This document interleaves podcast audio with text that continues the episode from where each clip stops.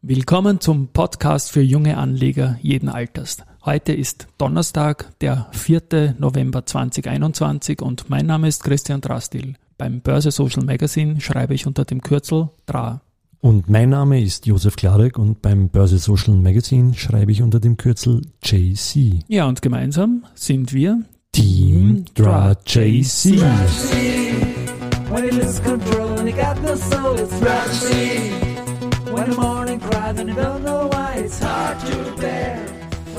Ja, ja, ja, Josef. Ja, Wie geht's da? gut geht's. Ja, sitzen wir schon wieder da beim Podcasten. Ne? Genau, ich bin immer noch fertig von gestern. Diese 205, ich habe nur die Hälfte davon ablesen müssen, 102,5 oder so. Ja, in etwa Vom- unsere Smile-Nominierungen haben wir durchgelesen. Ja, genau. Kann man nachhören. Ja. Kann man nachhören. Das war so ziemlich das Anstrengendste, was ich heuer gearbeitet habe. Also Ja. diese 102,5 Namen Whittles ablesen. War ein Sonderpodcast Und- gestern und eigentlich war heute auch. Hätte man einen machen wollen. Aber, und äh, es ja. war, der Ernst Huber war zu Gast, der, der CEO der, und Gründer der Dadat, Direktbank.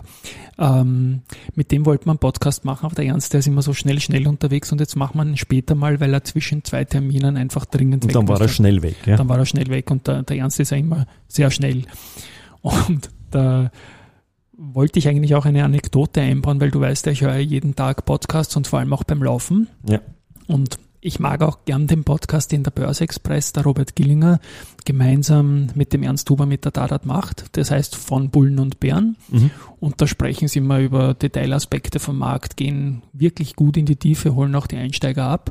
Aber was mir so auffällt, ist die, das Tempo. Ja, also ich, ich laufe da meistens dabei, wenn ich Podcasts höre. Mhm. Und wenn ich den Robert Gillinger höre und ich höre immer alles mit Tempo 1,2, dann hört sich das ungefähr so an. Herzlich willkommen zur ersten Folge unseres Podcasts von Bullen und Bären, der in Zusammenarbeit der Dadat und dem Börseexpress entstanden ist. Auf jeden Fall werde ich da immer langsamer.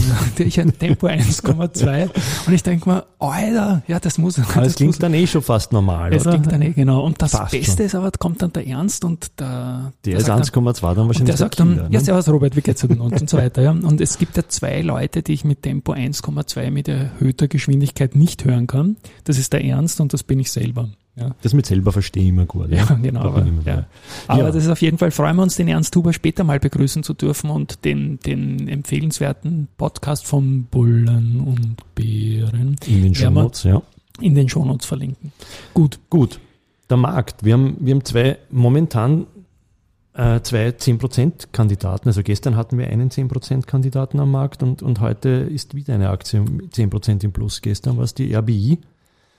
Die, genau. Die mehr als ein Kandidat ist, weil sie jetzt einbracht, fast 11% plus gestern. Genau, das Heimbringen ist ja heute noch die Frage. Und das hat bei der RBI dafür gesorgt, dass die jetzt nicht nur das Ganze mit dem höchsten äh, RBI Tagesumsatz 2021 mit 74 Millionen Euro gemacht haben, sondern insgesamt ist das auch der höchste Gesamtumsatz der Wiener Börse wieder mit fast 300 Millionen Euro Tagesvolumen seit mehr als einem Monat. Oder warte mal, genau seit 6.10., also seit fast einem Monat. Also ein sehr guter Tag.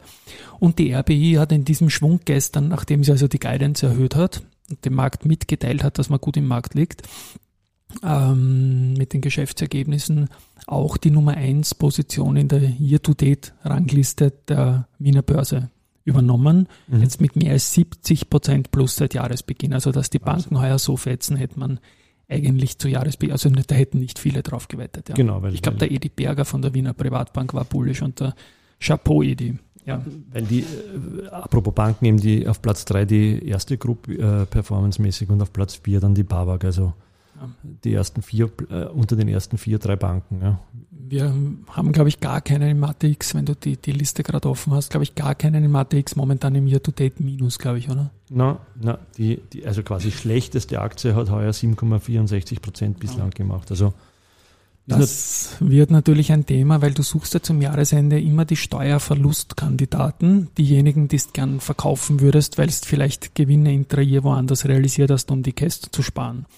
Und das wird heuer ganz besonders schwer werden, weil es da kaum jemand gibt äh, am, am Wiener Markt jetzt, den man mit Verlust verkaufen kann.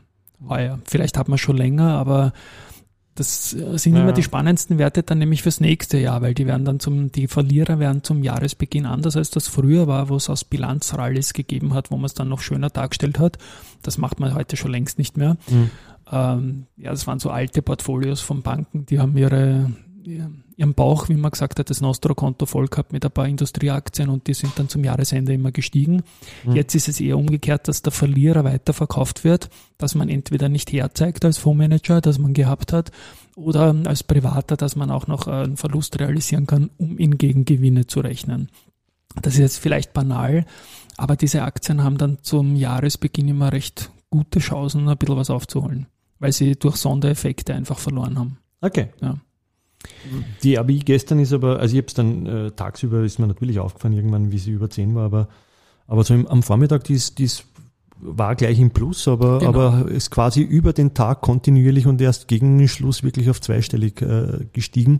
Anders äh, beim, beim heutigen äh, 10%, momentanen 10% Kandidaten AT&S. Ja, genau. Die, die RBI, die war gestern so ein richtiger Grower, auch als das US-Geld noch reingekommen ist, ist es nochmal stärker geworden. Das ist ein ganz starkes Zeichen auch.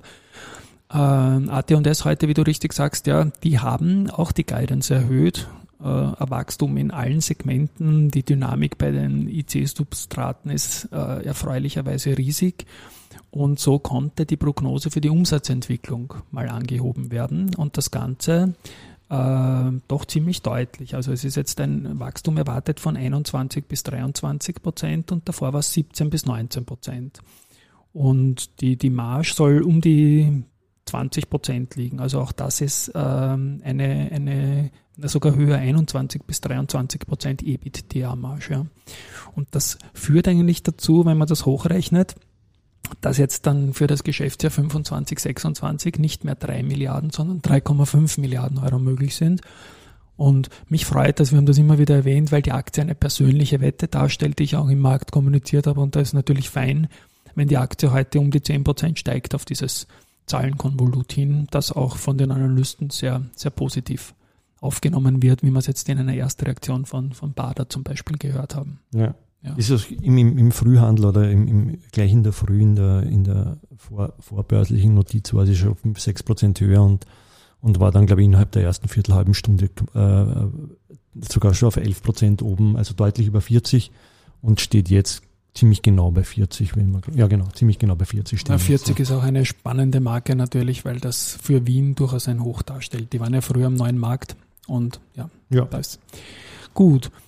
Der Andreas Gerstenmeier, der CEO äh, des Unternehmens, ist, wie ich gehört habe, heute auch dann im Börsenradio-Interview. Ah, okay. Das wird dann auch spannend, was man da reinhört und das bleibt die Empfehlung äh, Börsenradio Deutschland, Peter Heinrich, Sebastian Leben und Co. Die haben zum Beispiel gestern auch äh, den CFO der Lenzing interviewt, den Herrn obendrauf und da geht er durchaus auch ins Detail, was den Abgang vom CEO Dobotsky betrifft und liefert einen guten Überblick. Also großer Tipp, diese Lenzing-Folge, die werden wir dann auch verlinken in den Shownotes, sowie dann heute auch das Gesagte vom Andreas Gerstenmeier von der AT&S. Ja. Gut. Und dann haben wir eigentlich noch einen Presenter Genau, für diese den haben Folge. wir diesmal nicht am Anfang. Den haben wir ans Ende der Folge gestellt, weil da gibt es durchaus auch News dazu, die ich noch erwähnen möchte. Aber zuerst mal zum Präsenter. Wir haben einen Präsenter für unseren Podcast. Und das ist die Rosinger Group, die sich künftig mit dem Claim präsentieren wird, äh, aus erfolgreichen Unternehmerinnen und Unternehmern über den Weg eines Listings mit Aktien Millionäre oder sogar Multimillionäre machen zu können.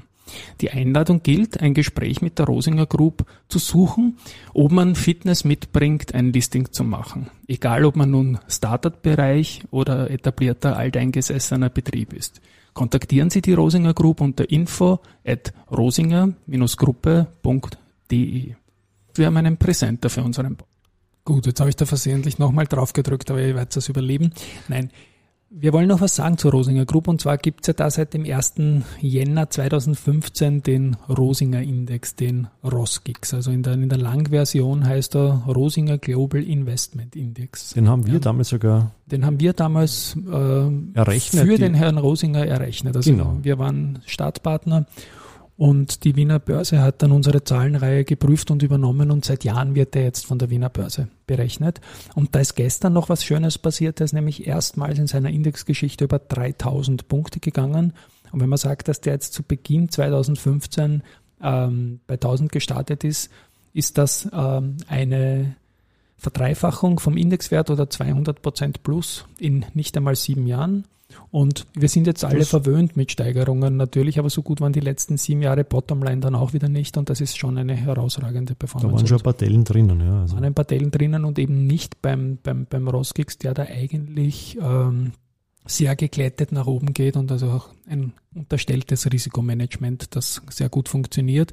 Und der ist ja auch seit einigen Monaten äh, vorwiegend im Bonds. Jo.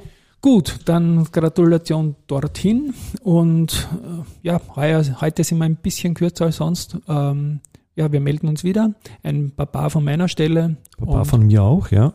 und jetzt suchen wir noch den richtigen Jingle. Ich nehme mal den jetzt hier vielleicht zum Abfahren. Ja, genau. Der ist ja auch schön. Genau.